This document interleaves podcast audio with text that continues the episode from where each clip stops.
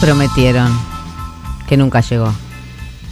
Voy a empezar con esa pregunta que por ahí se abre hacia muchos hacia muchos lados, porque promesas de promesas está hecho este mundo y cuántas cosas habremos prometido que nunca cumplimos.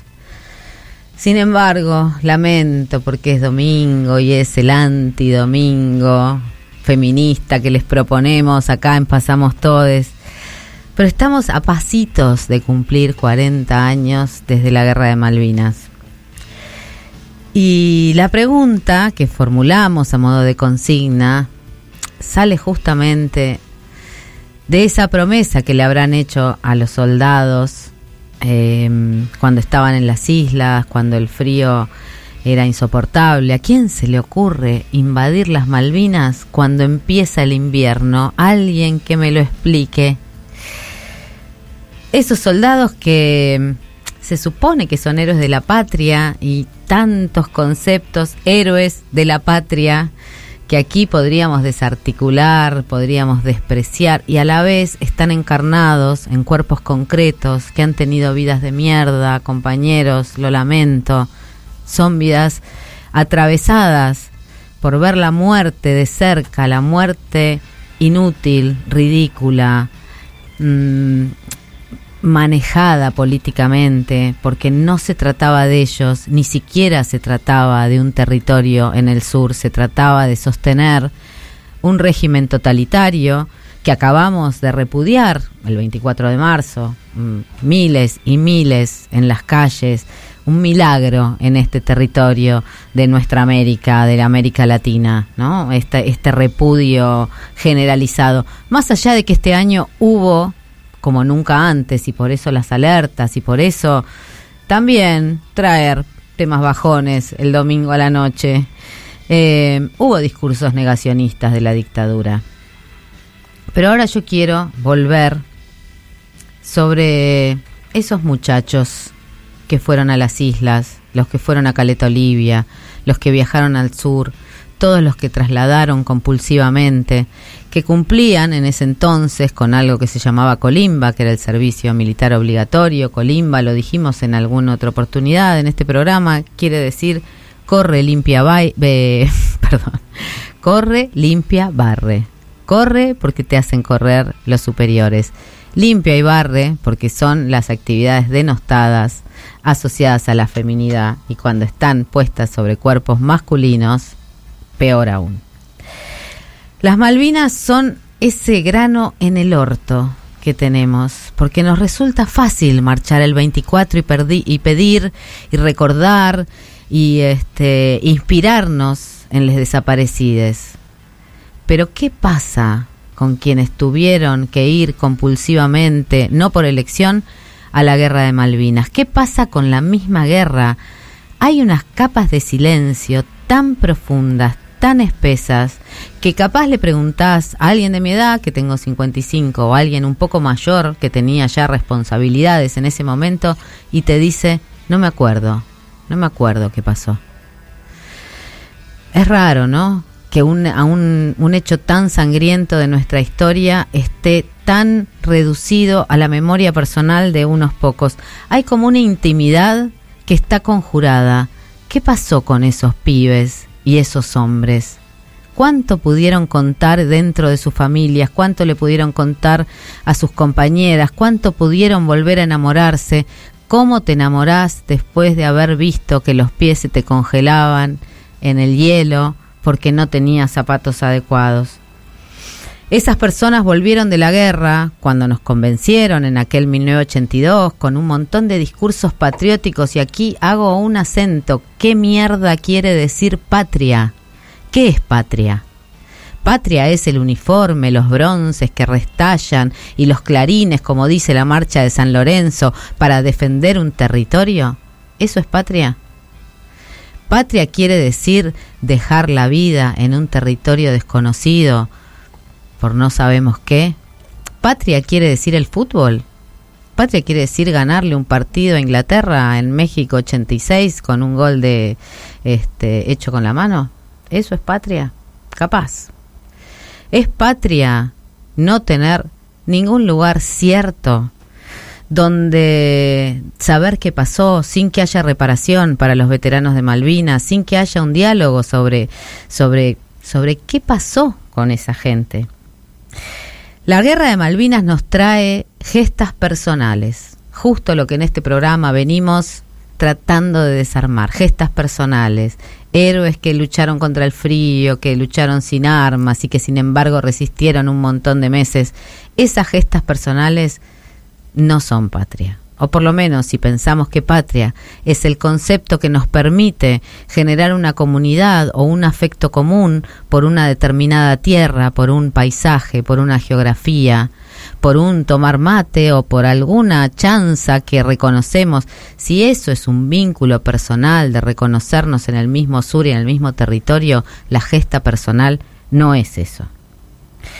La guerra de Malvinas con sus enormes capas de silencio, con los soldados que volvieron a escondidas, con los militares tratando de ocultar lo que había pasado y su intento de seguir eh, sosteniendo esa dictadura a través de una gesta patriótica que es de lo único que entienden y de la gesta patriótica en los términos en que nosotros no lo entendemos, nos quitó la posibilidad de generar un relato colectivo también sobre eso.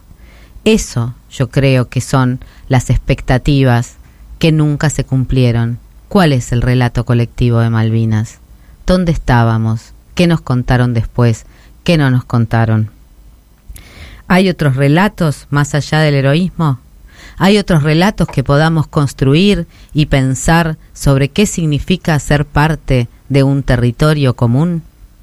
Esas preguntas son las que quedan abiertas y esas expectativas de poder generar relatos que nos hagan decir nosotras, nosotros, nosotres y saber de qué se trata son las que yo tengo pendiente, las que todavía estoy esperando y las que sin duda tengo deseo y necesidad de seguir construyendo.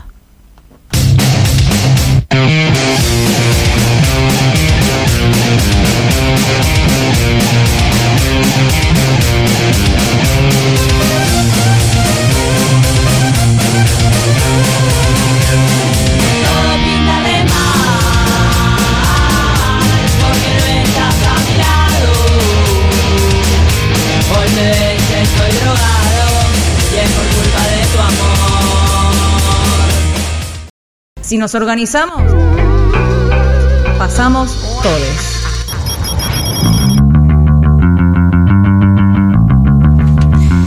Pasamos todos, pasamos todos, incluso los que no pasaron antes, les que no pasaron antes, pasan esta noche de domingo en que estamos con la señora, le señores, el señor Ana Carolino. ¿Qué tal? Eh, ¿Qué tal? ¿Cómo está? Muy bien. Reina. Reina, reina. Brillante. Eh, Euge Murillo. Hola Marta, ¿Cómo estás? muy bien. ¿Qué te acordás de Malvinas? ¿Cuántos años tenías? Tres. Eh, no, no Tres. había nacido, no había nacido. En, No. en el 81 no Ah, no había nacido. nacido. Pero eh, Ay, por favor, cambie- cámbienme de la mesa. me, puedo, me puedo retirar. Igual me faltaba muy poco. También eso puede ser una forma de.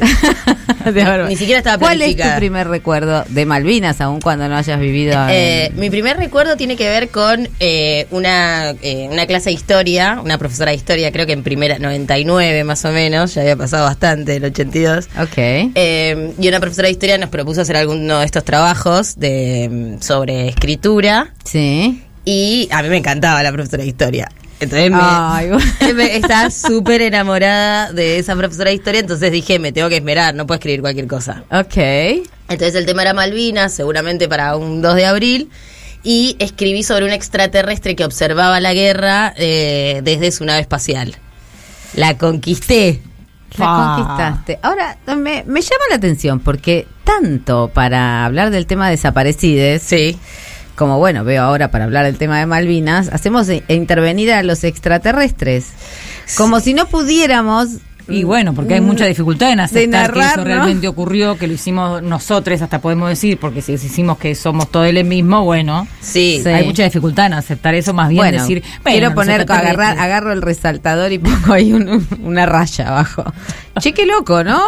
No, Sí. bueno, igual si no es tan loco. la- tampoco es tan loco porque yo tenía los relatos, tampoco lo había vivido, con lo cual No, no, no, entiendo. O sea, no, no estoy poniendo en jaque tu relato, sino que me llama la atención que hay muchas referencias, tanto a que los desaparecidos fueron abducidos, ¿no? Esta idea de la abdu- abducción, está no está, porque se lo llevaron los extraterrestres, y también una guerra que la verdad ni nadie se la esperaba, que bueno, puede haber llegado a ti por múltiples relatos, pero como que la resolución es de otro mundo, Sí, sí, total. es de otro mundo. Y en este mundo seguimos esperando, ¿no? Sí, yo creo que ahí me jugó también mucho que yo quería enamorar a la profesora de historia. ¿Y llegó o es de otro todo. mundo eso también? Entonces, no, como, ¿cómo? ¿Es de otro mundo? El- Y sí, el amor de una adolescente torta con su profesora de historia en ese momento era de otro mundo.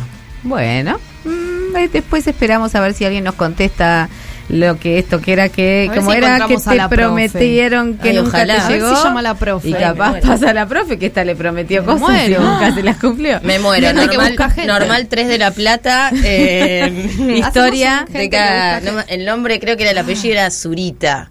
Eh, ¿Con Z? Zurita, con Z y mm, bueno, eso, 99, 2000. Ah, pensé que tenía 99 ahora. Me No, hubiera no sé. encantado.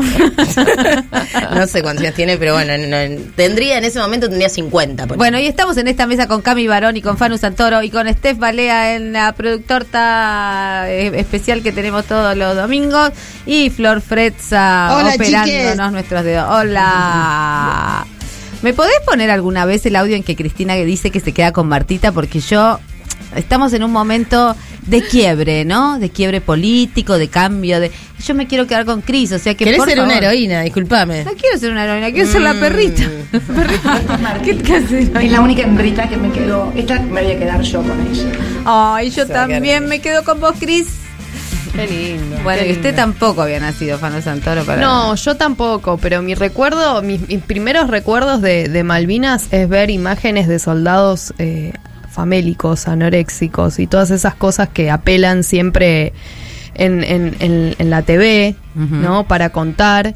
Y después, bueno, los testimonios, ¿no? De, de, de quienes estuvieron ahí, sobrevivieron y, y no solo lo, lo, lo mal que la pasaban en combate, sino quienes no estuvieron en combate, eh, cómo eran... eh, cómo eran violentados y torturados por los, los grandes mandos militares. Eso es algo que no se cuenta. Que no se cuenta y yo sumaría una cosa más que me viene rondando hace unos días de que estamos pensando un poquito en, en- en traer este tema, el 2 de abril, falta una semana apenas, se van a cumplir 40 años de, de la guerra de Malvinas.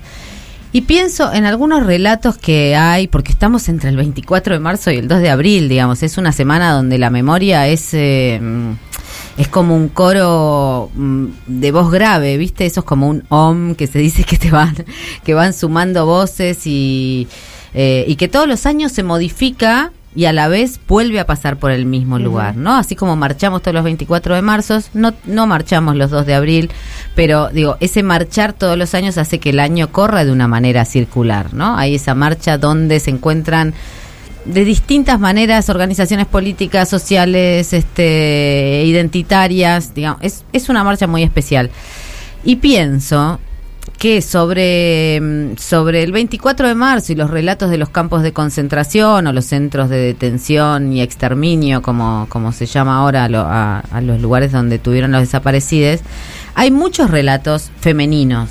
Y hay muchos relatos femeninos de resistencia. ¿no? Pienso, el, el más emblemático, el que más ha circulado es el de Pilar Calveiro, en Poder y Desaparición, donde habla de la risa de Lila Pastoriza, por ejemplo, como un eh, ejemplo claro de resistencia, ¿no? O, o el tema de, cómo las, las mujeres maquillándose, acompañando partos, pensando que podían salvar a esos niños.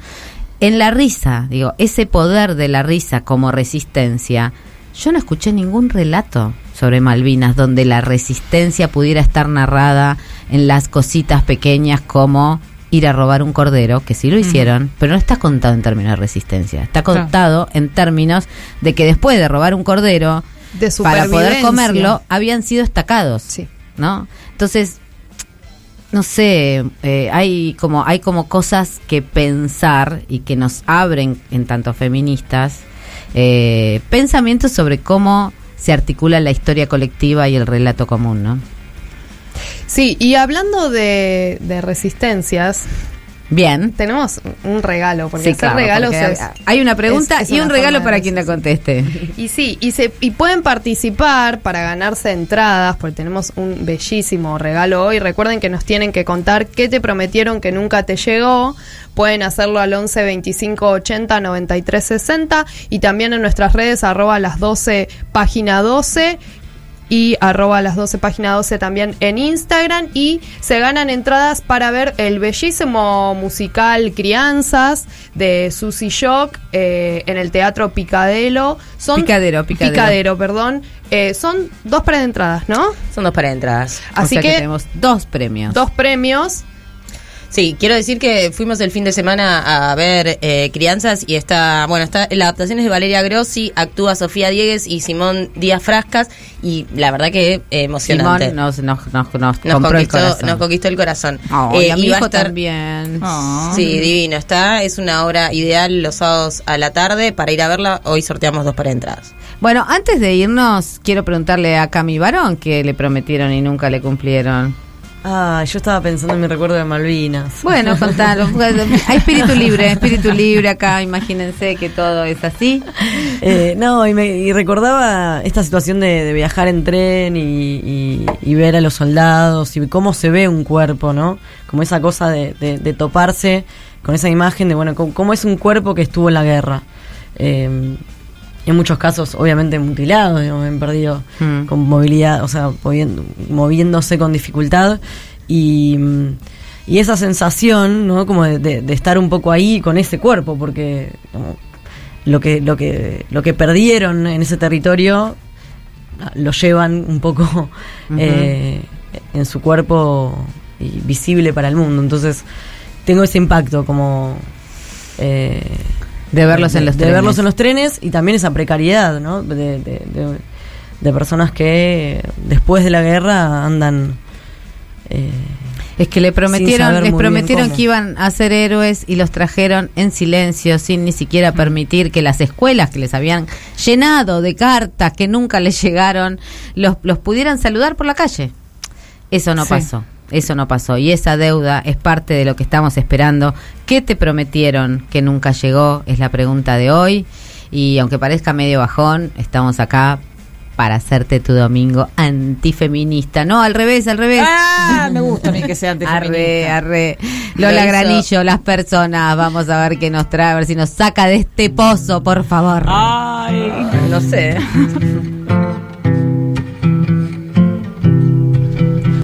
Letristas, poetas, cantantes, atletas, pintores, dentistas, ciudades, familias, doctores, parejas.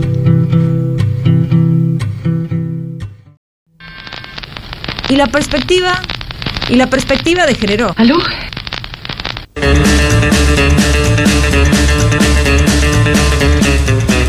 Hola, sí, estamos en Pasamos Todes y estamos tratando de que este domingo levante y sin embargo se nos hace cuesta abajo porque, bueno, porque 40 años de Malvinas, porque pasó el 24 de marzo, porque nos quedan cositas atragantadas. Mira, imagínate si la gente que nos está escuchando dice, ¿qué te prometieron? Un antidomingo feminista. y después, ¿yo qué le digo? Un domingo antifeminista.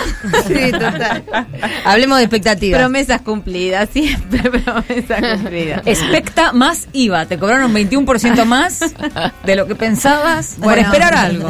Vamos entonces a cambiar un poco de óptica. Aunque yo me, me está costando, porque yo les quiero decir una cosa. ¿Qué lentes nos Yo mandé un novio a Malvinas, ¿eh? Lo mandaste Ojito, vos. Le dijiste, ojito. Ricardo, te levantás. Yo le di permiso, no sé, o él se lo tomó, o se lo mandaron de una patada en el orto. Pero yo voy a decirlo así, yo mandé un novio a Malvinas y ¿qué me devolvieron? Una piltrafa. No te puedo explicar Oh. qué tipo de piltrafa. Lo único, lo único que mm, el acto de resistencia que hizo, que hizo este muchacho, que fue un, un acto muy valiente de resistencia, fue no llegó a Malvinas.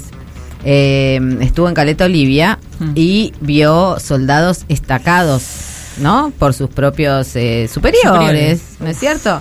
Que como el frío, el hambre, qué sé yo, no era mucho. decidían este, castigarlos de ese modo. Él sacó fotos, esas fotos fueron, este, en ese momento no eran virales, pero fueron muy conocidas. Son parte del, inform- del informe Rattenbach, que saben Oh, que es el informe, un informe totalmente desconocido, hecho por milicos, pero que cuenta buena parte de Malvinas. Todo esto lo estoy tirando para que cada quien vaya googleando. Yo ya estoy anotando todo, Marta. Anotó todo bien, perfecto. Bueno, José Luis Chiqui, ya sé que estás en París y que sos un, fa- un fotógrafo re famoso y que la última vez que te llamé, porque era 2 de abril y me acordé de vos, me dijiste, ay, yo ni me acordaba de Malvinas. Bueno, ¿eh? Las Mandanos expectativas saludos. que yo tenía de que volviera siendo mi novio no fueron cumplidas, ¿eh? Me encanta porque ya tenemos a mi profesora de historia y al novio de Marta, sigan anotando que por ahí esta noche... Por favor, y ahora que yo quiero saber, Ana Caro, que- qué Se puso nostálgico. Hay gente que busca gente este Hay programa. gente que busca gente. Bueno, ¿quién ¿Qué quiere me prometieron? que. ¿Quieres saber qué me prometieron y no cumplieron? Sí. Mira, te voy a contar una historia. Le voy a contar al micrófono, una historia eh, de un nivel de dramatismo tan superficial, Ay, me encanta. tan superficial que, me parece acorde para este momento. A ver. A mí hace unos años me prometieron que la heladera que yo estaba adquiriendo no iba a congelar el congelador, que ese freezer nunca se me iba a hacer una capa de hielo que iba a abrazar mi tupper con una milanesa dentro ¿Qué y no me iba a dejar no frost? sacarlo. No frost, no freeze, no frog, no nothing, you relax, you use the fridge, perfect. Bueno, nada de lo que me dijeron se cumplió. No podés meter una cosa en mi freezer que al querer sacarla está es un Llena. yeti y no tenés eh, o desen- tenés que descongelar para Bueno, sacar No te quejes, porque seguro que sirve para ponerte en los chichones, ¿o no? tendrías que meter la cabeza, apoyar la cabeza en la capa de hielo que es cuando abrís. Así que quiero, si la gente de Pat, de Patrich, La gente ¿Me está escuchando? huyó, con el acuerdo del FMI. Que nos llame. Nos vamos a que a mí, me, a mí me podés prometer que volvemos mejores y después las bolas. A mí me podés prometer que no le vamos a pagar y después. Pero no me prometas que el freezer no va a congelar y después congela, porque tengo mis límites. Igual eso pasa todo el tiempo, cuando, o sea, con las compras, con el capitalismo pasa todo el tiempo. No me hablé de Porque el capitalismo, capitalismo como no te cumplió las promesas que te hizo. ¿No sos feliz, acaso? No, Marta, no soy feliz. Ay, no, no, no, no. Capitalismo, ¿dónde estás? ¿No te sentís una mujer completa después de haber comprado una prenda de vestir en todo moda? No, ¿por qué? ¿Por qué no Ay, me anoche pasa? fui a una fiesta donde la gente se compraba ropa. En un momento yo decía, ¿por qué me siento incómoda? Durante la fiesta. Se viste. No sé, nosotros estamos como acostumbrados a ir a fiestas donde Estamos desnudas. vamos. O sea, no sé, vamos. Sí, ¿Qué sé más que comprar Bueno, ropa, nos ¿qué me sacamos la ropa. claro, nos sacamos la ropa, nunca Claro. compramos. Pero de pronto veía gente con saquitos, como decía, eso es de marca. Decía yo. Con la parte chiques, el tema de comprar ropa Cositas posta que está re de modé. O sea, con toda la ropa que hay, qué contamina necesidad. muchísimo la Sí. industria. La industria textil es una de las que más contamina. Hay desiertos Bueno, que están paren, llenos no de ropa vayan tirada. se están yendo de No, bueno, pero si queremos un mundo, si esperamos y tenemos una expectativa y nos prometimos un mundo mejor desde los feminismos, entonces no me vengas a decir que hay una fiesta donde comprar ropa. Bueno, sí, estaba de, estaba de casualidad ahí. Pasaba. Pasaba. Era como la mosca en la leche. Ayer una amiga me decía, eh, mi tipo de fiesta, o sea, lo que considero que es una fiesta de verdad, es donde puede haber gente desnuda dando vueltas sin que eso sea ningún tipo de... Divino. Bien, de bien. de- de- Lo de que para rom- vos es una fiesta, para Marina Abramovich es una muestra de arte, me gusta. Cada uno tiene su- Claro. su- Marina Abramovich con eso de que te pone a separar lenteja de arroz, ¿sabes qué? ¿Sabe qué? La fortuna. ¿Sabes qué? Primero, antes que separar lenteja de arroz, quiero saber cómo era la economía en el 1982. Discúlpame, ¿eh? que Marina también va a Abramovich. ser un corchazo en el Perdón, pie. Marina- La lo quiero saber mencionó. ahora. Y bueno, Perdón, Marina vamos- Abramovich, Abramovich es la de la muralla china. Puede ser. La, la que, que se encontró. perfos con- sí, sí. se encontró Sí. con su mm, Ex. ex después de 20 años. En una perfo. Sí. ¿Qué es lo que quiere hacer Euja acá con el programa No con sé, su profesora de historia? Marina Abramovich vino acá, a Argentina. A robar. ¿Eh? Vino a, Arroba. bastante, Arrobala. robó bastante porque la charla era malísima. Después de la charla no sé por qué, porque en ese momento estábamos haciendo una cosa que se llamaba el tortazo. Sí. que empezó con un tetazo en las acciones virtuales entre lesbianas donde Tortazo, publicábamos tetazo. nuestras fotos este, eróticas, mm, hot y qué sé yo. Y entonces fuimos con Marta de la Gente, justamente. Ah. Le digo a usted porque usted Sí. la conoce bastante. Eh, fuimos con Marta de la Gente y dijimos, vamos a mostrar una teta. Trae Marina Abramovich que iba a garpar un montón en el. Y Marina Abramovich se enojó No quiso que mostráramos la teta, nos vos. dejó de garpe, ¿En qué año fue con esto? nuestra tetita al aire. ¿En qué año fue esto, Marta? 2015. Si se cansa de, de reponer su muestra, que es gente desnuda por la que tenés que pasarle Bueno, cerquita. pero, Sí, pero pero no cuando ella que- quiere, ¿entendés? Claro, claro, Moral. claro. Es cuando ella estamos- quiere, no cuando nosotras queremos. ¿Podemos volver al punto que yo hice una pregunta, Sí. por favor? Hice una pregunta. Bueno, eh, el contexto A de ver. 1982, vamos a ponernos así como frío, o sea, frío en Malvinas, helado, pero antes de llegar a ese punto de esa plaza vitoreando eh, a Galtieri en el 82, eh, en el 81 las movilizaciones de, de los sindicatos, eh, que también se habían, se salido a la calle, además de los sindicatos, expresiones como, no sé, las amas de casa que eran en su momento, también se estaban conformando, salen a la casa, a la calle eh, como, como sujetas de, de- de esa... eh, acá hay unos, unos baches de, de producción que no, no entendí. No, no te preocupes, soy yo que estoy haciendo el lío. Cosas Eh. que prometí y nunca cumplí, como hacer radio, bueno. Bueno, en el- el 81 fue el año en el que ya eh, la, la caída de los salarios, digamos, la situación económica del- de, de la, de la economía que venía sosteniendo la dictadura se vuelve, digamos, una olla a vapor. eh, y esto, ¿no? Empiezan a movilizarse lo- el, el movimiento obrero que, que, que fue eh, digamos, el, el- más también golpeado en términos de eh, la cantidad de desaparecidos y desaparecidas, desaparecidas que sufrió durante la dictadura. Y eh, entonces ese año, cuando el, el 82, cuando estalla la guerra, teníamos esta economía también eclosionada, tenemos un régimen que ya eh, no, no podía más. Pero quiero Que volver por al... supuesto teníamos el este se, se, se, se agitaba el mismo fantasma que ahora, que no es un fantasma, sino muy concreto, que es la inflación, ¿no? Era Sí. una inflación Una inflación eh, también importante eh, que tenía que ver con, bueno, que ya el régimen de, eh, de la valorización financiera que implicó la dictadura, ¿no? Esa entrada de dólares masivas que hubo al inicio de la dictadura y que después fue lo que dio lugar a, lo que se conoció, a lo que se conoció como la plata dulce, ¿no? Recién hablábamos de esto de, bueno, no te sentís mejor yendo al todo más. Bueno, esa plata dulce, esa, esa fiebre de compra, esa eh, consumismo exacerbado también por un modelo eh, donde, bueno, se abrieron las importaciones, empieza como toda esta cuestión de, eh, de exacerbar el consumo, que tiene que ver también con esta etapa del, del capitalismo que se abre a partir de los 70s.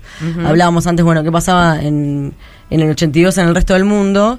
Eh, y bueno, tenemos el inicio de eh, esto, ¿no? Como de, de las finanzas, de- del mundo financiero moviendo eh, más que lo que había sido la, la, la, la- el- la época de gloria de las industrias y de los aumentos, del crecimiento Sí, de las industrias. yo me acuerdo muy claramente las pu- unas publicidades este, que eran publicidades institucionales Ujú. donde mostraban un producto nacional y un producto importado y el producto nacional siempre se- era el No, que se estaba roto, se dañaba, qué sé yo. Eh, las sillas, sillas, ¿se las sillas se acuerda, sentaban, doña sí, Flor sí. Fretza? Sí, las sillas, que la nacional se rompía, o sea, con todo lo que, lo que bueno, años, no sé, 46 años después de, de- del golpe militar, seguimos tratando de fortalecer la industria nacional. En ese momento era una publicidad, o sea, era una política destinada a destruir la, la industria nacional en pos de la financiarización de la economía, de entrar en el mercado mundial. Sí. Así se puede, se puede con estos dólares que llegan y, que nadie sabe bien cómo se van a quedar. Bueno, finalmente esos dólares obviamente huyeron. eh, como, bueno, eh, huyeron justamente en el 82 con eh, la suba de las tasas de, de- en Estados Unidos, vuelan, bueno, como sucede con, con, con estas eh, oleadas financieras, así, así también sucedió en Argentina en el 82, dejándonos la peor deuda también histórica, ¿no? Apenas iniciada la dictadura, quien aparece en Argentina, Domingo Cavallo. El FMI. el FMI. Ah, Ahí. bueno, esa más sigla. Gané. esa La sigla. primera, la primera que respuesta una, respondo una pregunta de economía y me Bien. sale bien. Bien. Bien. Aparece el Cuco, el, el Fondo Monetario apenas iniciada la dictadura, con uno de los préstamos también eh, más grandes de, de su historia en ese momento. O sea que seguimos batiendo récords frente al Fondo Monetario desde el 76. Ahí tenemos, queremos ser patria. Vos preguntabas qué es la patria. la patria. Eso lo patria pregunté en la reunión de producción, Romper. Camila Barón, la gente todavía no se enteró. Eso es lo que- Estamos adelantando lo que va a venir enseguida. Bueno, vamos, vamos enganchando el, Ahora, el bloque, yo quiero el bloque siguiente. a ver, preguntémonos, y si usted me lo puede contestar, doña Camila, encantadísima.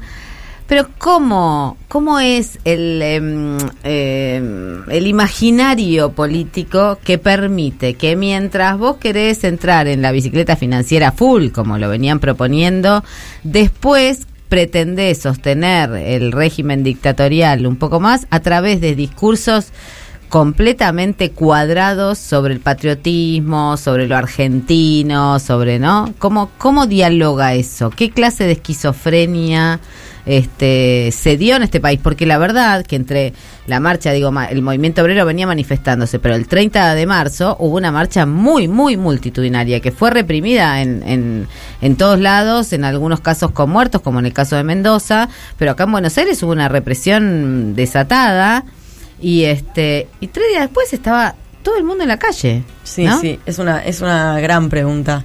Eh, y se me ocurre pensar como en, en la cadena de mando, en la voz de mando, ¿no? Como lo que no se cuestiona. Y, y ahí aparece, ¿no? Como el eh, Estados Unidos o, o, digamos, o, o los países que los propios militares, ¿no? Siempre reivindican o miran como, como el ejemplo a seguir, que incluso son quienes los instruyen en las formas que tienen para después Sí. reprimir, to- torturar, Y etcétera. pienso, sí. Y bueno, digamos, ahí una- se deben a otra bandera. Entonces también está, es medio extraño eso, como- eso, ¿no? Como que la bandera y a la vez se deben a otra bandera, ¿no? Como es rarísimo, es una esquizofrenia total. Creo que una respuesta posible también es que ese ser nacional, patriótico, que la dictadura pretende hacer que todos anhelemos y hacia el cual tenemos que ir porque es el que corresponde, justamente es una promesa, es un anhelo que mejor lo sostengamos, que nunca llegue, porque mientras tanto seguimos tomando dinero del FMI, fugándolo, porque los dólares no se quieren quedar en la Argentina, se quieren fugar. Entonces, eh, es justamente es una promesa, no es real que se quiere ese ser. Es un discurso Sí, y además es un no discurso, es- para mí es un discurso, lamento ser como siempre la feminista amargada o a fiestas de todas las mesas, pero Falaz. es un discurso no solamente falaz, es un discurso choto. destinado a las masculinidades. Ah, sí. O sea, a la masculinidad, a las masculinidades, a los varones, cis. A esta eh, cadena por de mando de la que hablaba. A esta cadena de mandos se le promete un lugar de prestigio dentro de esta sociedad. Se le promete a esos soldados que van a ser héroes de la patria y por eso tienen que soportar. Se les promete además, no solamente eso, sino que el capitalismo es una serie, un cúmulo de promesas a la masculinidad donde la felicidad va a estar en lo que ya sabemos, en casarse, en tener, en este en, en brillar, en tener fuerza y qué sé yo, y todo eso bueno, ha sido este claramente mm, defraudado. Ah, Defraudado. ¿Les ¿Usted parece? quería decir algo? El que no quiere a su patria no quiere a su madre, les enseñan, ¿no? Como El que no quiere a su patria, no quiere si- a su madre, pero si tengo si- que pisar a mi madre porque vi, porque tengo lo pide el general, te lo bueno. pide el general, la piso. Tremendo. ¿Ustedes tienen tiempo para hablar más tarde de patria o no? Podem- tenemos tiempo porque ahora estamos tocando fondo, vieja. Sí, tocando no sé, fondo. estamos tocando fio- fondo A ver, ¿qué dice? Amo esta banda. con las viudas e hijas de rock and roll.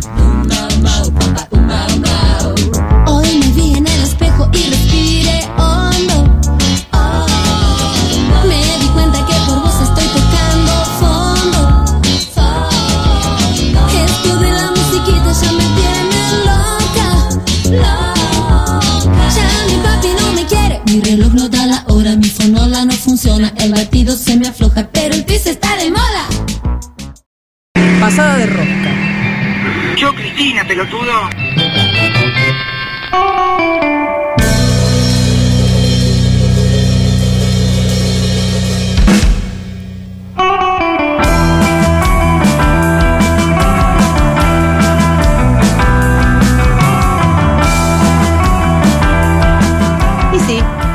Acá en Pasamos Todes, pasamos nosotros, pasan todes. Y entre las que pasan está mi amiga personal, eh, bueno, una psicóloga, militante popular, eh, secretaria de Derechos Humanos en, en el municipio de Morón, que es un municipio que yo quiero mucho porque soy de Moreno y en el oeste siempre está el ajite, pero además porque en Morón siempre pasan cosas y ayer pasaron un montón de cosas.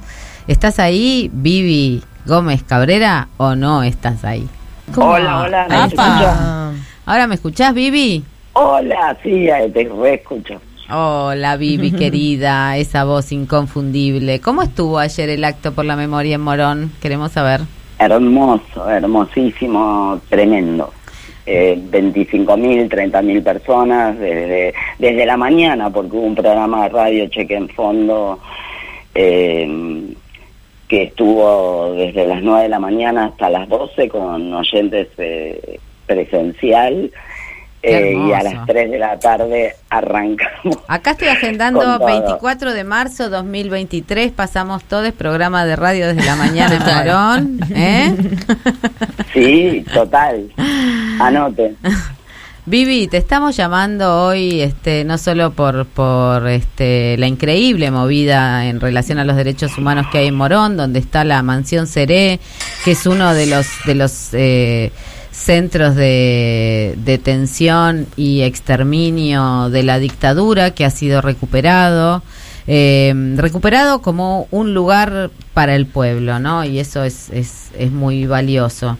Es una es algo que también distingue un poquito a nuestro país, a nuestro territorio de otros, el hecho de que los lugares de memoria sean lugares vitales, ¿no? Es, eso hace una distinción muy importante en relación a otros donde no se tocan.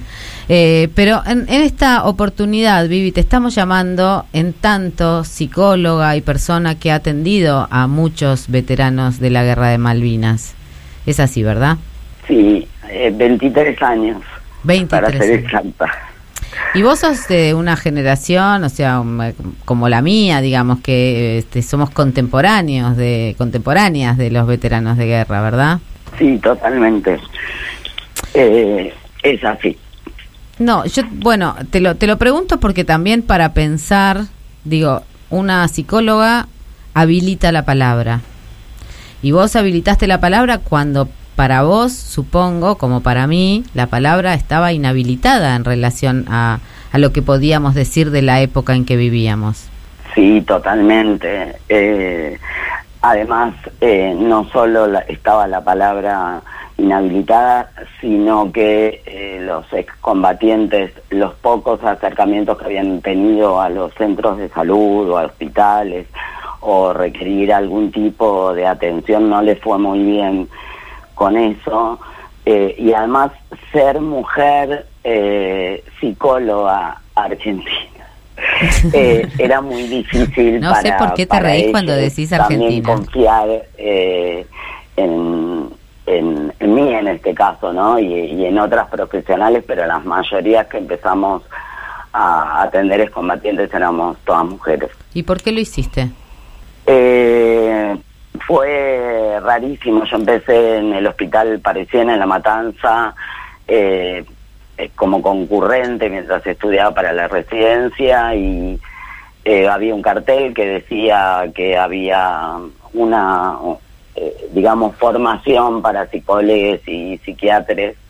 Eh, y empecé, le, le pregunté a mi jefa, porque como era concurrente, no cobra sueldo, pero iba poco, si lo podía hacer eh, y empecé a hacerlo y casualmente eh, tuvo muy poca convocatoria. Eh, entonces después se regionalizó por hospitales, pero yo se- seguía haciendo la formación de en el- desde el inicio, que era la formación era con psiquiatra y psicóloga argentina y dos excombatientes de Malvinas de, que habían estado de Malvinas, perdón, de Vietnam y de Corea. Ah. Eh, con ellos hicimos la, la formación. ¿Y qué, si, si mm, podés resumir, porque me imagino que no, no debe ser fácil, pero ¿qué fue lo que más te impactó de poner la escucha para, para esos relatos?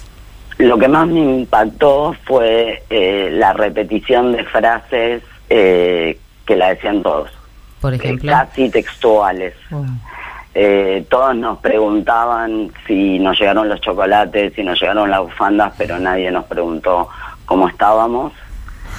Eh, otra pregunta es eh, si tuvieron frío y si mataste a alguien. Eh, y otra que ya tiene que ver con un trabajo eh, psicoanalítico, psicológico con el paciente, con el excombatiente, que decían, estoy hecho un boludo. Cuando ellos decían estoy hecho un boludo era que podían llorar. Que, que antes iban, no sé, un nieto le decía a un hijo, te quiero, iban un, podían ir a un acto escolar, digo podían porque antes no podían. Eh, Antes no podían porque estaba prohibido por la propia dictadura, digamos. Digo, para... para- no, no podían ir, eh, digamos, por una cuestión de que si sonaba el himno, eh, alguien hacía un comentario, lo que fuera, no, no les hacía bien. Entonces, Se largaban a llorar. eh, sí, Qué fuerte. eh, y eso es, sí. O sea, Eh, pero era increíble cuando me decían, eh, estoy hecho un pelotudo, ¿por qué? Y era, relataban, vi una película y estuve llorando, pero no era dramática, era graciosa la película, pero eh, eh, todo lo que se- eh, recuperaban la sensibilidad, porque la guerra lo que lo que produce es eh, el, el encapsulamiento del afecto, porque si vos sentís lo que te pasa eh, en una guerra, te enloqueces. O sea, si sos consciente de, de, de lo que haces, de lo que te hacen, de, Claro. más todo el contexto de nuestra de esta guerra tan particular, eh, porque nunca en otras guerras no tenés el enemigo en casa. Claro. Y esa es otra frase. Ujú. Teníamos el enemigo en casa. Vivi, ¿cómo estás? Camila Barón te saluda. Acá. Hola Cami, ¿cómo estás? Bien, muy bien, muy bueno, muy lindo tenerte y eh, interesantísimo también escuchar eh, todo esto que contás. Esto que decías de veían una bandera y, y- y- y lloraban, escuchaban el himno y lloraban, como... eh, y, y también esto otro que traes de, bueno, si, si, sen- si hubiesen sentido durante la guerra no, no, no, no, no hubiese podido no hubiese posido- sido posible sobrevivir. Eh, en algún momento, en, en el espacio psicoanalítico, en el espacio de escucha, eso, eh, digamos, cambia, o sea, eso se da, digamos, en algún momento hay como un crack que sienten o empiezan a sentir eso y Se desencapsula Sí, la se desencapsula, Sí, sí. exacto. Y, y qué, qué efectos produce eso, cómo... Y es muy liberador, digamos, porque cuando lloran, eh, lloran como dice Galeano, hay que llorarlo todo, bueno, se lloran todo. Eh, entonces, eh, a partir de ahí pueden eh, como, como conectarse con otros sentimientos, porque cuando vos tenés eh, eh, el congelamiento afectivo, eh, lo que sucede es que tus relaciones están teñidas por eso, entonces no pueden decir te quiero, todo lo que es abrazo, contacto, toda la amorosidad queda velada, entonces cuando eso se, se produce es un gran alivio porque sienten que no son de piedra, digamos, porque por ahí han tenido pérdidas después de la guerra y decían yo no pude llorar a mi viejo, ni a mi vieja, ni a mi hermano. A cualquier persona, cualquier pérdida que tengan no la podían Ni a sus llorar. compañeros, decían, exactamente. Vivi, Fanu Santoro te saluda, un placer escucharte. Hola, gracias. Quería preguntarte eh, si recordás eh, alguna vez, le- si les has preguntado a, a los veteranos eh, qué, qué necesitaban en ese momento, qué, qué querían que suceda que no sucedió. No se los pregunté, pero pero sé la respuesta, digamos, porque esa es otra cosa que se repite, es que eh, ellos eh, sienten, digamos, porque le- el, el trauma no es individual, digamos, no es un trauma social. Entonces lo que ellos necesitan y lo siguen necesitando es eh, que los reciban.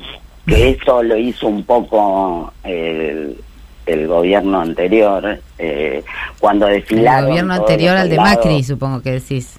¿Cómo? ¿El gobierno anterior al de Macri?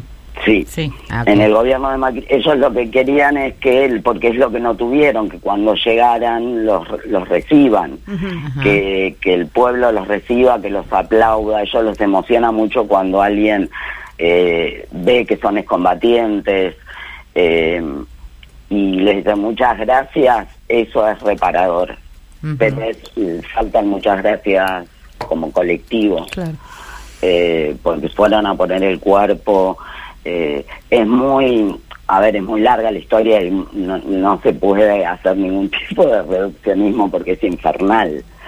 Eh, pero mm, eh, hay algo ahí que, que ellos necesitan que ese que el pueblo los reciba, porque esto que decía Marta, que escuchó un poquito al final del editorial, eh, o cuando habló, que, que decía que eh, cuando mm, que uno se moviliza el 24 de marzo, pero el 2 de abril no. no se movi- O sea, ellos se movilizan. Cada municipalidad tiene un acto, pero eh, están ellos y sus familiares y los funcionarios Están algunos. solos.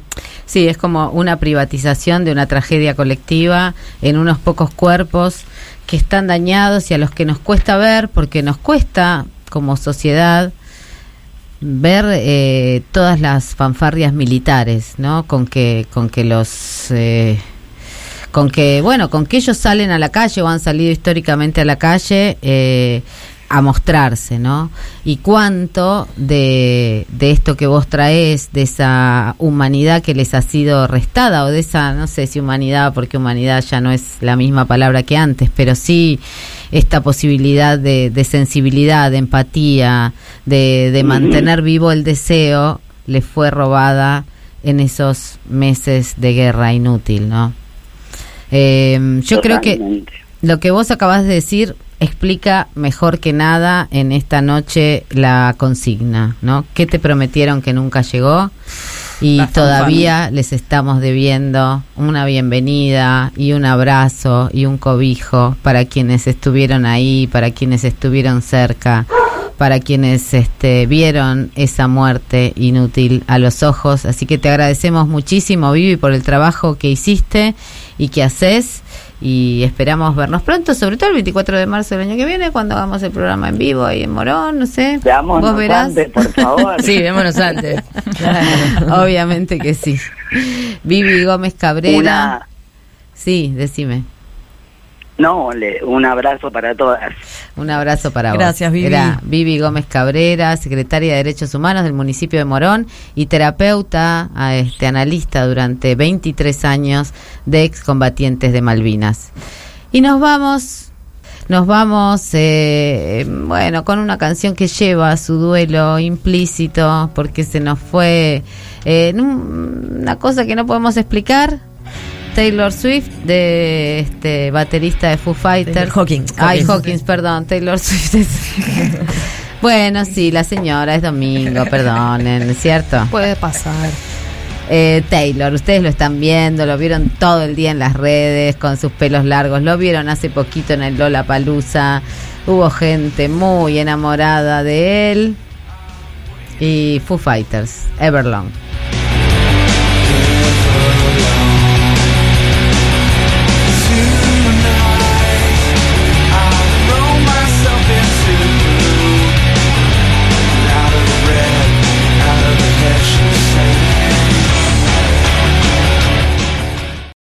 Día prendés la radio y siempre estamos hablando de lo que pasa. Porque con todo lo que está pasando, ¿dónde están las feministas?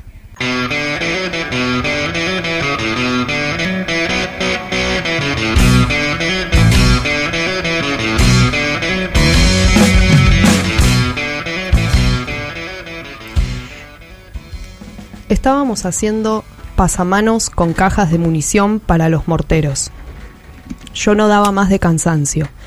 Encima a esa altura ya llevábamos más de cuatro días sin comer nada caliente. Estaba débil, mareado. No aguanté y se me vino una caja en banda y se desparramó todo. El teniente me puteó, de arriba abajo. Desde que habían comenzado los bombardeos estaba como loco. Cuando terminé la tarea se me presenta, recluta, me gritó en la cara.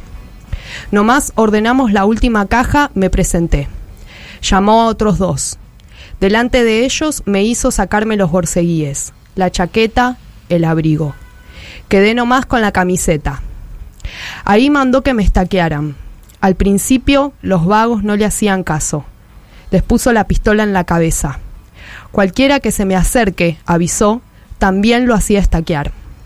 Al principio me dolía todo y temblaba de frío. Después fue como rendirme. Estaba a punto de quedarme dormido o de morirme nomás, cuando sentí un ruido al lado. Antes de que pudiera gritar, una mano me tapó la boca. Soy yo, boludo, me dijo al oído. despacito. Era el negro Cáceres, otro colimba. Traía una manta y galletas. Me envolvió y me dio de comer en la boca. Agua, le pedí despacito. Tengo algo mejor, me dijo. Te lo mandan los muchachos con las disculpas del caso. Y me puso una petaca en los labios. La ginebra, seguro robada al teniente, fue como una caricia, como un calor que me iba llenando. Tranquilo, hermano, vamos a ver cómo zafamos de esta, dijo el negro y se fue. Palabras de Juan Duiseide, escritor y periodista marplatense. En 1982, la dictadura militar creó el Fondo Patriótico Malvinas Argentinas, una colecta cuyo objetivo era juntar fondos para los soldados en Malvinas. Duró casi tres meses. El punto más alto llegó con las 24 horas de Malvinas, una transmisión ininterrumpida de ATC que contó con la conducción de Jorge Cacho Fontana y Lidia Pinque Tragano, del 8 al 9 de mayo de ese año. El futuro sigue su camino, argentinos. Continuamos, señoras y señores, desde el estudio mayor de Argentina Televisora Color, con estas 24 horas eh, de las Malvinas. Miren lo que es esa avenida. Qué maravilla. Y toda esa gente viene a traer su contribución para el Fondo Patriótico. Primero, Pinky, creo que deberíamos hacer algo nosotros. No sé cuántas horas dijo Pacheco que nos faltaban. No, no, no, no, no. Decenas de personalidades fueron convocadas para realizar donaciones en la pantalla y alentar la solidaridad. Señora, primero, le, primero eh, creo que deberíamos hacer algo nosotros. Nosotros aplaudir a este público que nos está acompañando desde... Claro, porque ellos también están siete horas. Y que nos hace mucho bien. Diego Maradona donó un cheque por 100 mil, 100 millones de pesos y Moria Kazán entregó un Mercedes-Benz dorado. Aunque la guerra había empeorado la situación económica del país, millones de argentines no dudaron en donar lo que tenían y podían. 35.000 voluntarios convirtieron los alimentos no perecederos en viandas. 10 mil pesos o un millón de pesos viejos, decían los conductores. Una reciente devaluación y cambio de moneda había quitado dos ceros a todos los billetes. Se tejían bufandas en el obelisco y en las escuelas las maestras hacían que sus alumnos escribieran cartas de aliento que enviaban con chocolates para los soldados que en su mayoría eran jóvenes inexpertos de 18 años obligados a asistir a combate. Andrea del Boca llevó un tapado de zorro para subastar. Susana Jiménez un costoso reloj de oro. Durante el programa se repetían ideas triunfalistas totalmente alejadas a la realidad de la guerra. La recaudación superó los 54 millones de dólares, entre 141 kilos de oro, departamentos, joyas, autos, electrodomésticos y abrigos. Estas 24 horas de solidaridad con el Fondo Patriótico Malvinas Argentinas se puede demostrar de una sola manera, que es colaborando. Dos medallas eran tuyas, son tuyas. Y una cadena de identidad, una pulsera de identidad que dice exactamente Andrea. Cuando llegué era, era casi imposible llegar al canal porque la cola de autos y la- el montón de gente que había. ¡Viva la paz! Es un día glorioso para nosotros. ¡Viva la Argentina! Los anillos los tiraban llorando. Había por lo menos 100 cocinas, 100 heladeras, veleros. Gracias, señores, un cheque por 100 millones de pesos para el Fondo Patriótico Malvinas Argentinas, firmado por Diego Armando Maradona. Esto es un, un abrigo, que es un zorro bordó. No sé si decir que este, este tapado, este, de zorro es para ser subastado. Sí, subastado y su valor es de 40 millones nuevos. Tiempo después, los testimonios de los excombatientes revelaron lo que muchos ya suponían. Juan Alberto Bassano, excombatiente, contó, muchas de las cosas que mandó el pueblo llegaron a Puerto Argentino, pero la distribución se hizo muy difícil después del primero de mayo, cuando ya se había desatado la guerra. Sé que muchas cosas quedaron en los galpones de Puerto Argentino. Luego supe que se hizo una investigación en la base de Comodoro Rivadavia y nos enteramos que mucha mercadería había sido vendida en kioscos por la gente del ejército. En esa transmisión, Piki y Cacho Fontana hablaban de paz y pedían por la vida y la salud de los soldados que estaban en las Islas Malvinas. Un tiempo después, Pinky dijo, lo hice por mi patria. Hice un programa durante una guerra pidiendo por una paz con dignidad. Al día siguiente los milicos me querían colgar en la Plaza de Mayo. Estaban indignadísimos. En las esquinas principales de la ciudad había alcancías en las que la gente iba y dejaba su contribución. En medio de las publicidades también aparecían los comunicados de la Junta Militar desinformando sobre el devenir de la guerra. Esa noche de la transmisión, el comunicado número 32 trajo malas noticias. El ataque inglés sobre Puerto Argentino había comenzado. El destino del Fondo Patriótico por Malvinas es incierto al día de hoy. La sombra de la corrupción y del robo recae sobre él. Las explicaciones y rendiciones de cuenta nunca fueron claras ni contundentes. Aquellas donaciones de alimentos y abrigos que sí llegaron a las islas no tuvieron su destino final en el campo de batalla, quedaron guardadas en los galpones del puerto. A Malvinas, a los soldados no nos llegó prácticamente nada de lo que nos la gente juntó. Un poco todo lo, lo evidenciamos, creo que mayoritariamente después, nosotros cuando regresamos. Y era muy conmovedor ver a la gente, que creo que tiene que ver con cierto espíritu solidario del pueblo argentino, de siempre que pasa algo, eh, donar lo que no tiene. Y por supuesto los que más donaban eran los, los que menos tenían.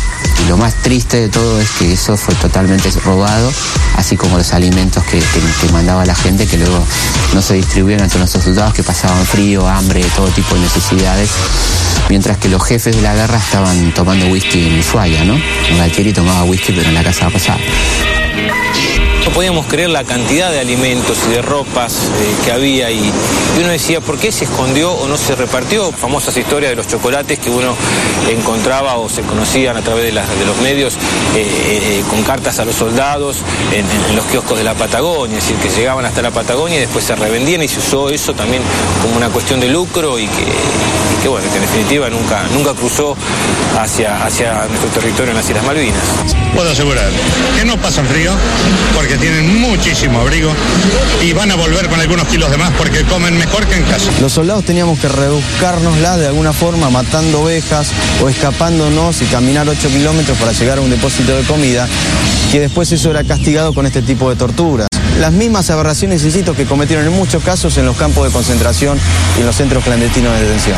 ¿Sufre mucho el frío, por ejemplo? El funcionario que manejó los fondos fue Amadeo Frujolí ministro de Defensa del gobierno dictatorial de Leopoldo Galtieri. En 1982, el ejército publicó un informe muy escueto donde explicaba el supuesto destino de los fondos. La mitad fue usada en medicamentos, una cuarta parte para comprar equipos y repuestos para la batalla y el resto para combustible. Nada de eso se pudo comprobar.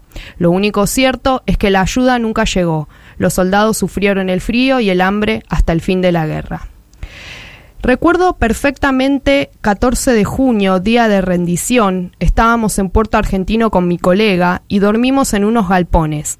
Ahí vimos la cantidad de mercadería que había, alimentos, ropa, de todo. Y nos preguntamos, ¿por qué no nos habían entregado esas cosas? Recuerda el excombatiente Roque Gómez. Roque combatió en Malvinas cuando tenía 24 años y ejercía el grado de sargento. Antes de partir de su misiones natal pesaba 70 kilos, a su regreso no superaba los 38. Con suerte comíamos una vez por día, recuerda. Las donaciones no se usaron para reforzar el armamento ni para proteger a los soldados del hambre y el frío. Los fondos fueron transferidos a cuentas de las Fuerzas Armadas. El oro se, se fundió y se subastó. Pero hubo personas que reclamaron su devolución. Las bufandas terminaron en la basura. Los conscriptos, antes de enfrentarse con los ingleses, debieron luchar con el clima y soportar a sus superiores que sufrían tratatos maltratos violentos que alcanzaron hasta la tortura por estaqueamiento. Estaban pésimamente equipados para el frío y la humedad de la zona y mal alimentados. El 14 de junio, las tropas argentinas se rindieron. 649 de sus integrantes habían muerto. A los sobrevivientes, los militares argentinos quisieron imponerles el silencio sobre lo que había sucedido. De los 400 que volvieron, de, perdón, de los que volvieron, más de 400 se suicidaron y los que sobrevivieron fueron condenados al olvido con graves problemas de salud, consecuencia de una guerra siempre injusta como todas.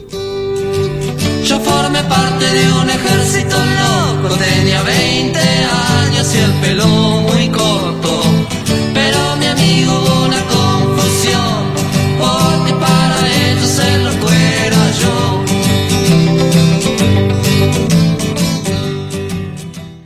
Un programa con la perspectiva en el trasero.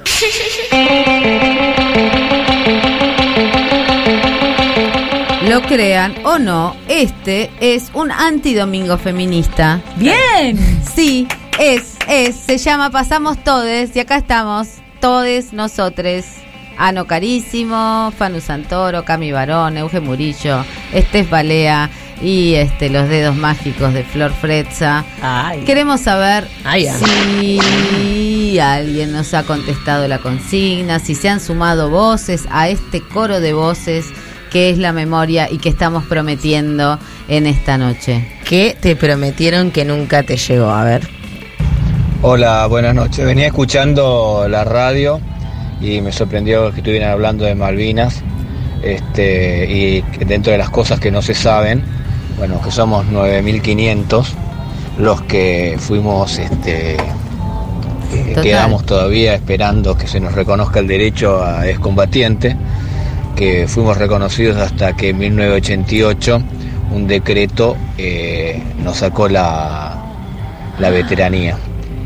Este, Claro, porque hay muchos muchos en- combatientes en que no llegaron a las 2015, islas. eh, Cristina abre los archivos y demuestra, hay un montón de información eh, que demuestra que nosotros sí entramos en combate en varios lugares del continente, en el litoral eh, marítimo. Igualmente, este, en todos los países se reconoce a quien participa en una guerra, salvo en Argentina, este, porque nosotros, por ejemplo, en mi caso, yo estuve en Comodoro Rivadavia y no llegué a, a Malvinas por una decisión estratégica militar. De hecho, varios de los compañeros que estaban conmigo sí fueron a Malvinas y algunos murieron. Bueno, hay un montón de cosas que no se saben. Eh, estamos ahora unidos, presentamos proyectos de ley, en, están en el Congreso hace tres años. Eh, tenemos el apoyo de, bastantes diputados y también este, juntamos más de 400.000 firmas. Este, eh, nos unimos en lo que se llama concertación TOAS y hacemos una movida hace tres años permanente para que se reconozca nuestro derecho. Buenas noches. Muchas gracias, querido. No sé si dijiste Juan, tu nombre. Qué valioso este testimonio. pero muy muy valioso. Siempre decimos en este programa que la memoria es un coro de voces y que eh, en tanto es ese coro y esa enredadera, a mí me gusta usar esa esa idea de enredadera, ¿no? De las enredaderas que se toman de otras ramas, que se toman de las paredes y que van construyendo esto que se llama memoria y que todavía nos faltan tantas voces. ¿Hay otro audio ahí que nos quieran contar? Cositas en relación a lo que venimos hablando. Hola, mi nombre es Gladys, vivo en Lanús. Tuve la oportunidad de poder estar en Tierra del Fuego casi dos años. En ese entonces, de la época de las Malvinas, yo tendría 12, 13 años. En el 2005-2006 estuve en Tierra del Fuego, en Ushuaia. Los lugareños de ahí, eh, yo calculo que la persona que me lo comentó tendría unos 20 años en su entonces, ochenta y tantos.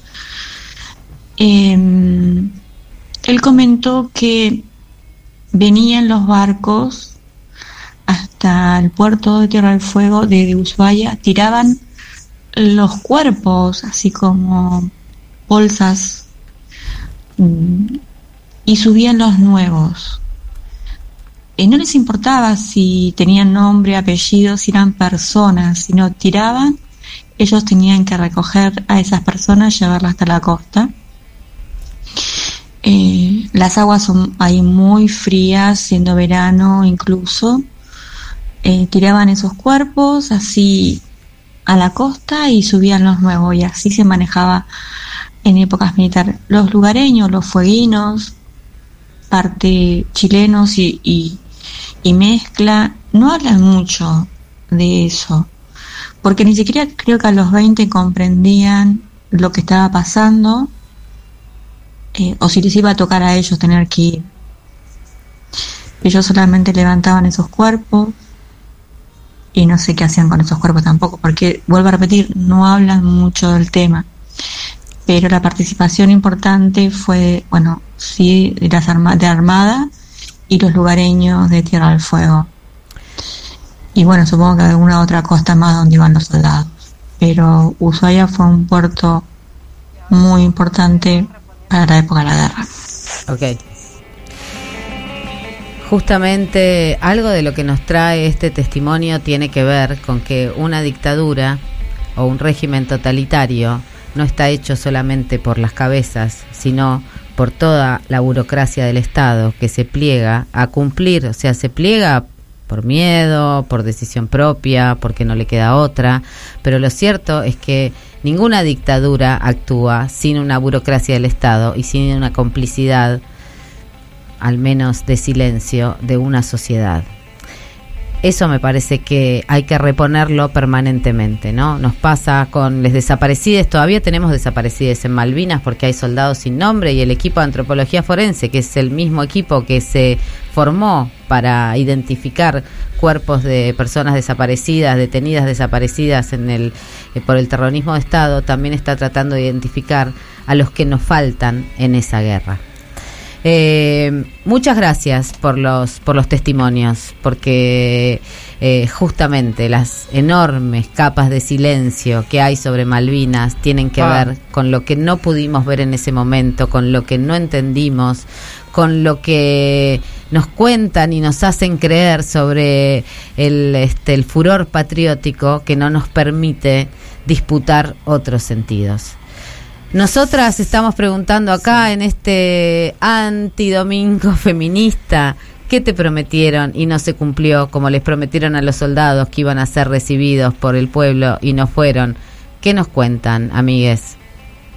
Buenas, aguante el programa. Mi nombre es Dana, soy de Mataderos y lo que me prometieron mucho, mucho que nunca llegó es la estabilidad económica que supuestamente venía con la adultez y todo ese mito del desarrollismo, del progreso.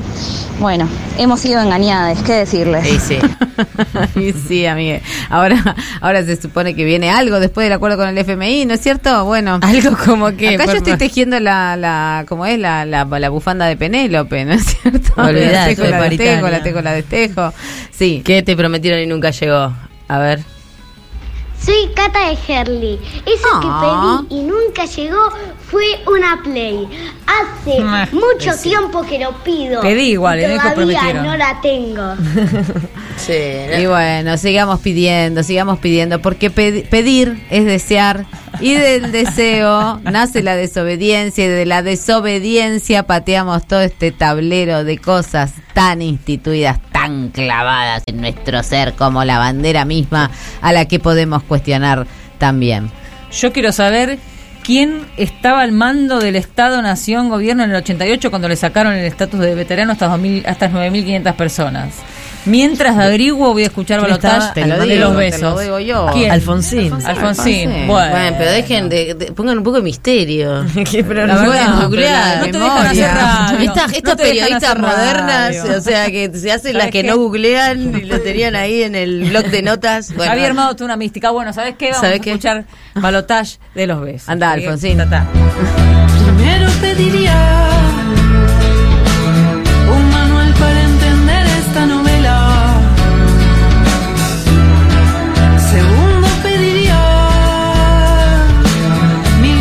cerca. ¿Dónde están las utopías? Pasando el siguiente pueblo.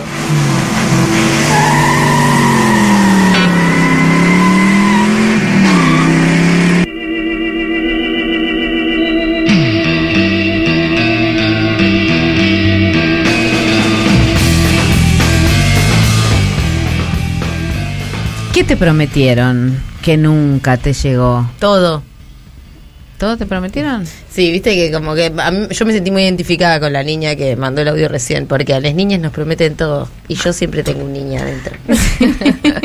Adentro, afuera. En lados. A vos, Sonia, Tessa, ¿qué te prometieron? Que nunca Que te nu- llegó. A mí me viven prometiendo tiempo libre y nunca me llega. Ay, acá estamos expropiando su noche de domingo a nuestra No, columnista Rosarina. ¿Cómo estás, Sonia? Es un placer. Bien, muy bien. ¿Y ustedes cómo andan por ahí? Las vengo escuchando. Eh, me da un poquito de... Siempre me da mucha tristeza hablar de Malvinas, pero me parece que es tan importante hablar de Malvinas, así que gracias por este programa. Eh, y bueno, les quería contar algo que el año pasado algo contamos, pero estaba mucho más embrionario. Hay una directora rosarina que se llama Jimena Chávez que está haciendo un documental, espera estrenarlo este año, llamado Matria. ¿Y saben lo que fue a hacer? Fue a buscar madres de soldados caídos en Malvinas. Eh, y a mí me parece que eh, eh, ella, digamos, a mí me parece, ella plantea esta cuestión de que le parece muy fuerte que nadie haya pensado en eso antes. Entonces, cuando Total. empezó a pensar, empezó a hablar con gente conocida, fue a Buenos Aires. Ella ya había hecho un documental que está muy bueno, que se puede encontrar en YouTube, que se llama Lo que tenían en la cabeza. Y es un documental que es entrevistas a distintos veteranos de Malvinas, pero eh, que está estructurado a través de las canciones que escuchaban antes, durante y después de la guerra. Y en ese documental, eh, casi todos los veteranos hablaban de sus madres. Ahí le, se le prende la lamparita a, Claro. a Jimena y dice, ¿cómo nadie fue a buscar a estas Es que eran madres?". muy chiquitos, eso también a veces se nos escapa, ¿no? Cuando se habla de soldados o incluso cuando se usa la palabra veteranos, que está asociada completamente a otra a una generación en este sistema que siempre describimos como capitalista, cis, heteronormado, ¿no? La palabra veterano, la palabra viejo están asociadas y entonces ya son como como descarte, ¿no? No nos olvidamos de los jóvenes que eran eh, de los chiquitos que eran, porque yo pienso 18 años, no, qué bebés en un punto. qué, qué bebés y bueno eh, hay eh, en el documental de Jimena iba a haber cuatro entrevistadas. En el camino una de ellas falleció. Son mujeres de más de 80 años. Y todas tenían hijos de entre 17 y 18 años. Eh, es, eh, bueno en la guerra en la guerra de Malvinas eh, hubo 649 con soldados muertos, combatientes, no solo soldados, pero sab- sabemos que la gran mayoría fueron este, conscriptos, ¿no? que la gran mayoría de los que fueron movilizados. Y hoy también salió en la etapa de Rosario 12, me interesa eh, con- contar de estas madres, pero también hoy salió en la etapa de Rosario 12 una entrevista muy buena que hizo Luis Bastús a Dora Ríos, que es una enfermera de Malvinas, que cuenta algo, Marta, cuando vos empezaste mm, el editorial, eh, ella dice, nos habían impuesto el silencio y durante 40 años no le contó ni a sus personas más cercanas que ella había sido enfermera en el Hospital Naval de Puerto Belgrano. Recién hace un tiempo empezó a contarlo porque dice que no se quiere ir con esa herida abierta. Qué bueno, qué bueno Eh, que qué bueno que haya decidido contar. Sí, totalmente. Y que y, y algo que dice Jimena, que a mí me gusta también, que es la directora de este documental sobre las madres, que se llama Matria, que todavía está en proceso, ella quiere estrenarlo este año, dice, ¿viste el abrazo feminista lo que es? ¿Cuánto que aguanta? Y estas mujeres no tuvieron nada. Eh, Muy fuerte. muy fuerte. Eh, en todo este abrazo feminista hay dos artistas rosarinas. Flor Croci, que es una grosa, una pionera del rock rosarino, eh, que tuvo un grupo de solo de mujeres ya por el año, allá por el 93, llamado Cambio de Hábito. Eh, Flor Croci es una bajista excepcional, además, eh, y em, Evelina Sanso, que en, 20 en 2020, el 2 de abril de 2020, eh, hicieron una canción llamada Ellas, dedicada a las mujeres de Malvinas. Creo que es parte de esto que los feminismos empezamos a ver. Y si te parece, las podemos escuchar porque creo que la tenemos para escuchar esa canción. Dale, como no, me encantaría. Y me encanta, eh, digo, esto, lo que siempre decimos, digo, el coro, todas las voces que faltan en este coro de, de voces para reconstruir una historia que no se acaba con los 30.000, ¿no? Que tiene, que tiene ahí un, un número emblemático y abierto y doloroso que nos permite encontrarnos cada 24 de marzo, eh, pero que a la vez eh, nos queda esa nos queda esa ese, esa mm, mm, como renguera en relación a Malvinas no que yo me acuerdo mucho de los primeros cantos post este dictadura que cantábamos qué pasó con las Malvinas esos chicos dónde están no pero es como la parte olvidada de, de- de ese canto no aun cuando cuando tengan alguna presencia pero esta asociación entre, entre sobrevivientes de Malvinas, que podríamos decirle sobrevivientes, no solo excombatientes, eh, con, la, con las fanfarrias militares, ha generado como cierto divorcio en la sensibilidad social.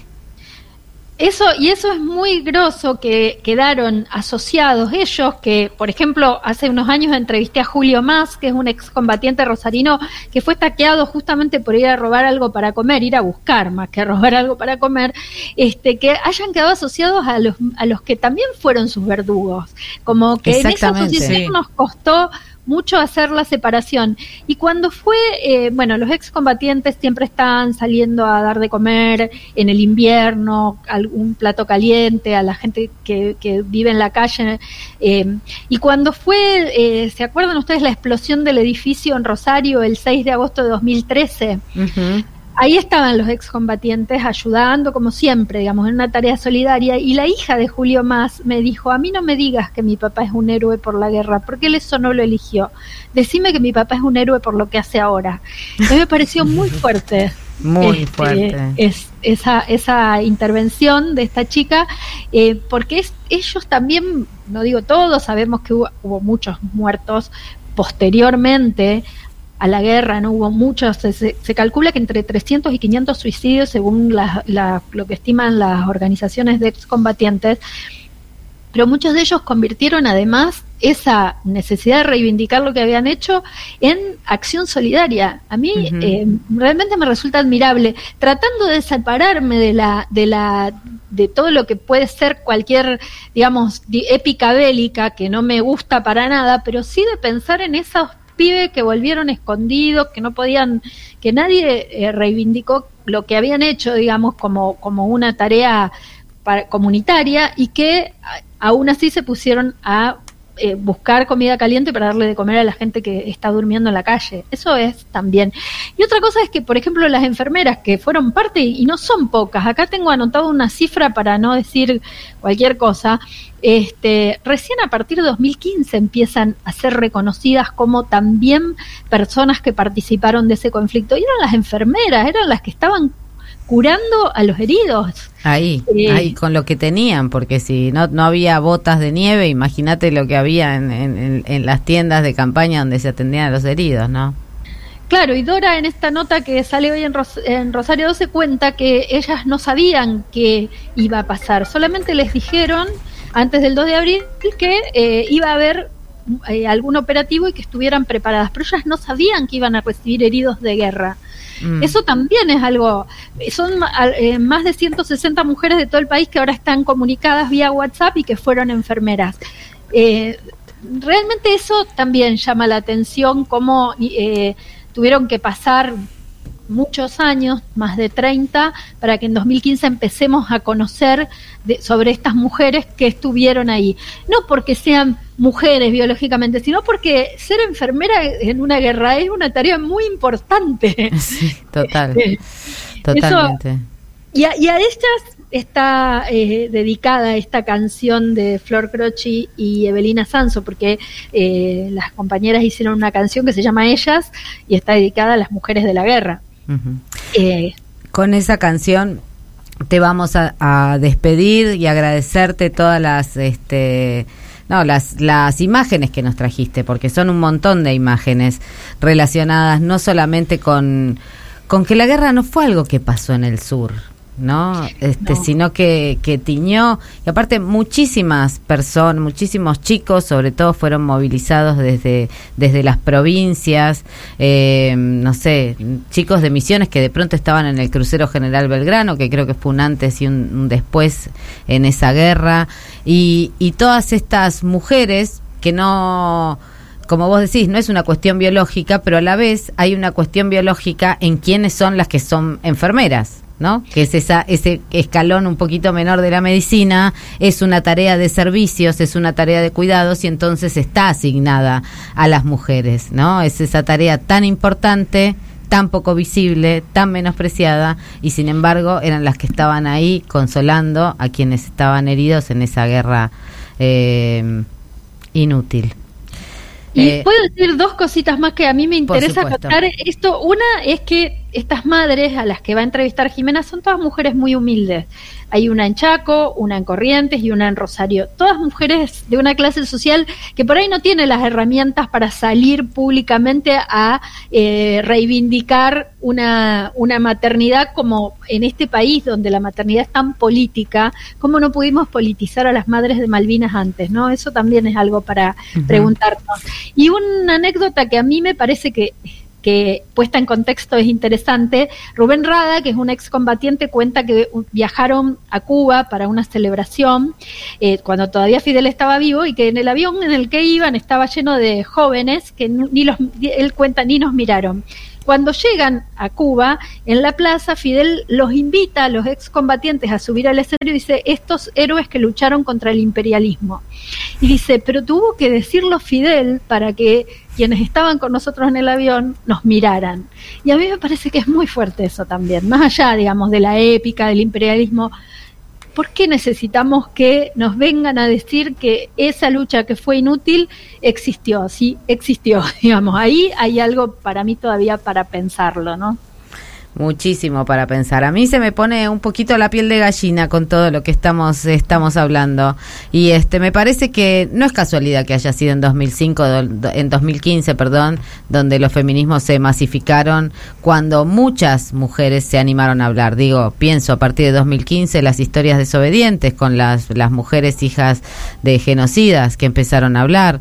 Eh, pienso en el 2015 con bueno, est- esto que que vos traes y este y también eh, digo muchas otras mujeres que se animaron a hablar de sus historias y que las ponen en el contexto de los feminismos porque de alguna manera los feminismos y vamos a reivindicar que estamos en el antidomingo feminista lo que generaron y lo que generan cotidianamente son espacios de escucha múltiples donde todas las experiencias cuentan y no solamente cuentan, sino que están narrando nuestras vidas a través de las de ellas.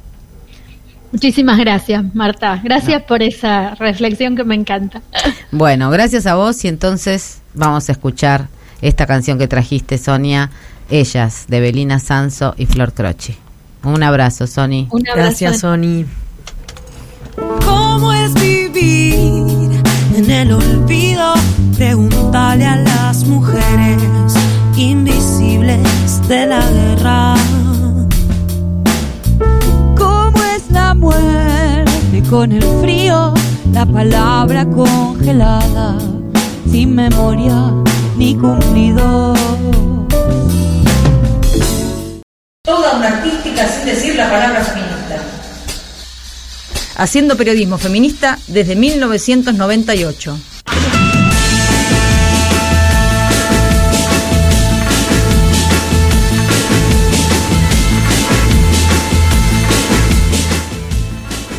¿Qué te prometieron que no, cum- no te cumplieron nunca? Che, que Marta, nunca te vos no respondiste. Ah, es verdad. Ah. Es verdad. Dale, tira una, tira una cortita, dale. A mí me prometieron un auto. ¿Viste? No sé, No se hay anda gente con que me dijo, a mí hay gente que me dijo vamos a hacer una fiesta para comprarte el auto.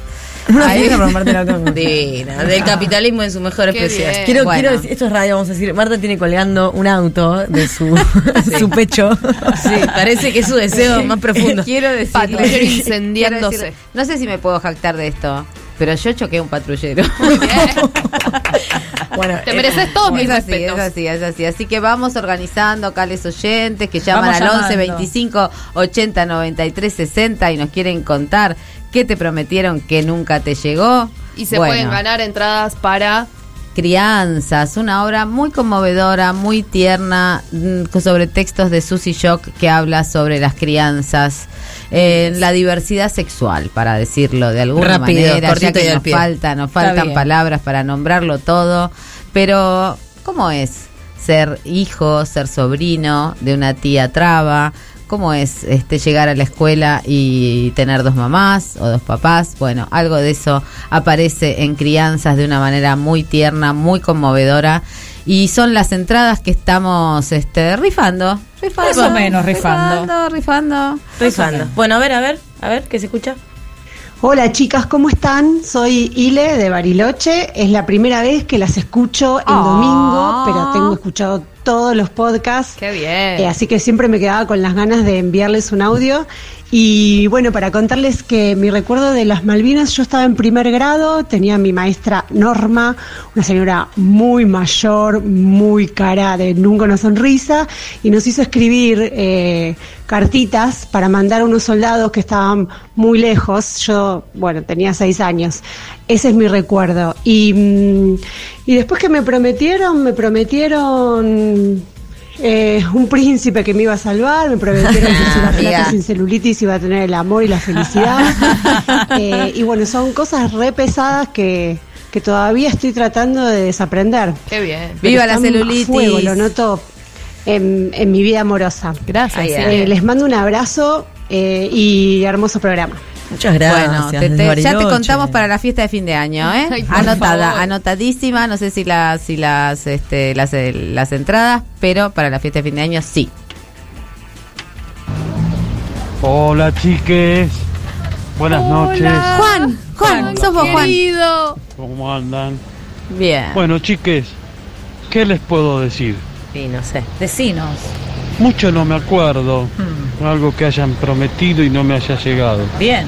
Lo más cercano es lo que nos prometió a todo el mundo este gato que nos gobernó cuatro años y que de lo que nos prometió nada nos cumplió. Las Voy a anotar de pobreza gobierno, cero. las Voy a anotar pobreza cero como para, Eso para compensar. este, A mí me habían prometido que íbamos a caminar al paso normal de en el gato. Bueno, chiques, 10 kilómetros me eh, las quiero mucho y un beso. Un beso, Juan. Juan habla. Te queremos, Juan. Te reconocimos, Ya Juan. nuestro oyente. Divino. Fiel. Te reconocimos. ¿Tenemos uno más?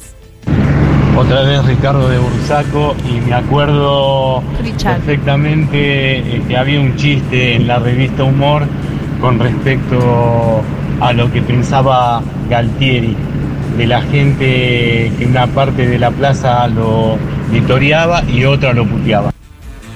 Yo me acuerdo una tapa de radar histórica. Radar es el suplemento de cultura de página 12. Las tapas las hacía Alejandro Ross, que es casi mi marido, porque es el padre de mi hijo. Bueno, una cosa rara. Eh, que era un vaso de whisky con dos hielos con forma de Malvinas. Oh, sí, yo me acuerdo. Que era Gran una, tapa. Una gran tapa sobre, sobre el sinsentido, no de quienes pusieron el cuerpo, sus ilusiones y sus nociones de patria, de las que hemos prometido alguna cosa, o por lo menos pensar, ¿no? Eh, de qué se trata la patria, si se trata de, de estar en un, en un mismo territorio, de compartir el placer del mate, de los feti- el fetichismo por el fútbol, de qué miércoles se trata la patria. Yo no sé de qué se trata, pero seguro que no tiene, que por favor dejemos de poner, de que esté ahí asociada con la patria y el hogar. Sí. Con eh, el Dios y el hogar. Y el. Dios, marido y todo eso. Yo, yo tengo un recuerdo. sí, que esté, una cosa podría decir, que deje de estar asociada a patria o muerte. Porque Claro, la verdad. sí. A cualquier dicotomía, bien, ya. No, aparte, si, si la patria es, eh, como vos decís, familia, Dios, Dios. o sea, propiedad, eh, etcétera, fronteras. Fronteras. Yo por eso no doy la vida, mi amor. No, no damos un besitos, centavo. besitos no damos ni a un la centavo. patria. Tal cual. Patria, patria, patriarcado, ¿no? Ahí está. Me Se suena. va a caer, se va a caer. Me suena. Yo, en la misma época que tenía mi profesora de historia, que me hizo escribir la redacción sobre Malvinas, también se hacía, no sé si a ustedes les pasaba, el, eh, la votación para ver si eh, acompañabas la bandera. Eh, como que se, se elegía a la el Lenin, abanderado. eh, claro. Entonces, eso eh, era, lo elegían como la institución y las personas. Eh, en cambio, mejor compañere, no se decía así en mi época, pero Votación bueno. democrática. Era una votación que se ponía en pizarrón, entonces decían los nombres y tal. Y lo que yo esperaba siempre, a mí me, me tocaba la bandera, y yo esperaba siempre que me eligieran como mejor compañerita. Y, nunca eso nunca sucedía. Ay, acá averiguando todos los traumas de Euge Murillo. que quiere ser la más buena de la mesa y no, ¿sabes qué? No sos la más buena. me pusieron al lado de la bandera, además. O sea, vos me ves al lado de una bandera real. Marta, ¿me conoces? No. Pero tengo una pregunta técnica. Sí, te he visto al lado de varias banderas, disculpa. Sí, pero- te, ve- te veo sostener Arrastrando bandera muchas desde banderas. 1998. No, pero creo que está hablando de la bandera argentina. que- Sí, sí, claramente. Una pregunta técnica tengo. Dale.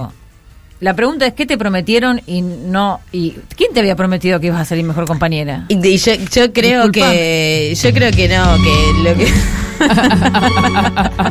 Bueno, mi cabeza, mi Ah, cabeza. Vos o sea, te creías que era la, la mejor Yo compañera. Va, decía, yo decía como cuando, porque aparte aparecía en el pizarrón las votaciones y Iban contando. iban contando y yo no aparecía ni siquiera de postulada.